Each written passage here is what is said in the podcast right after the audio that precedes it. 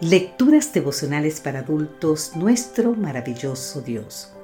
Cortesía del Departamento de Comunicaciones de la Iglesia Dentista del Séptimo Día Gascue en Santo Domingo, capital de la República Dominicana.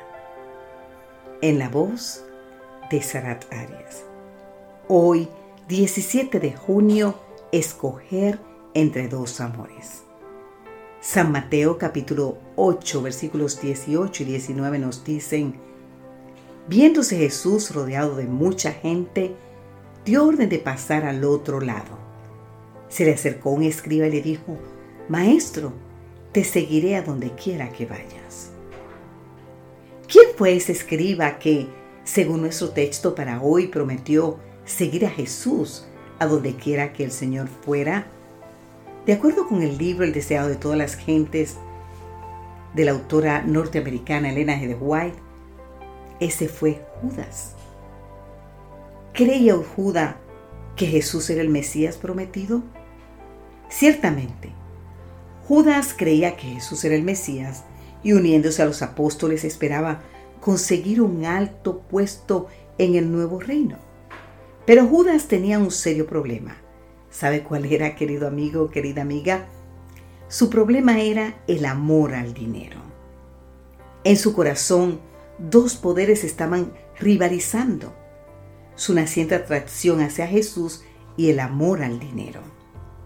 El Señor lo sabía y para brindarle toda la ayuda que necesitaría en su lucha contra el mal, lo colocó en estrecho contacto consigo. Si quería abrir su corazón a Cristo, la gracia divina desterraría el demonio del egoísmo y aún Judas podría llegar a ser súbdito del reino de Dios.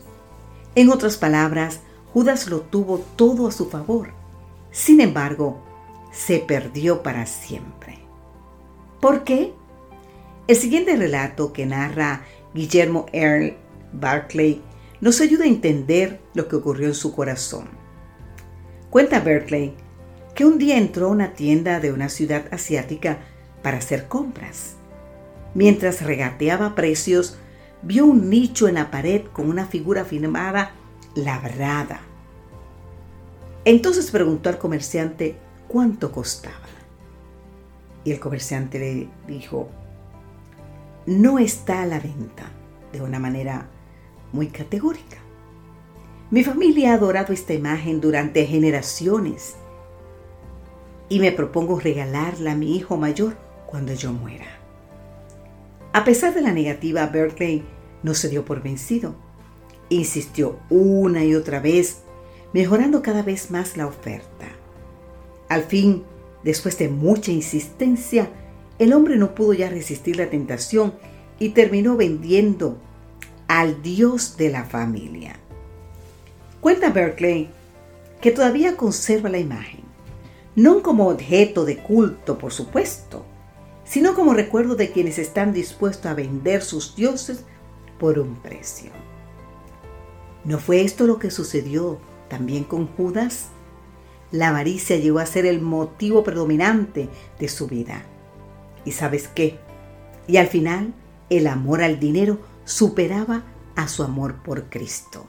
Te invito a leer más en el libro El deseo de todas las gentes, página 663. Ay, Judas, pensar que tenías algunos preciosos rasgos de carácter. Bendito Jesús, ocupa tu trono en mi corazón, de modo que mi amor por ti no sea uno entre varios, sino que sea el motivo dominante en mi vida. Amén.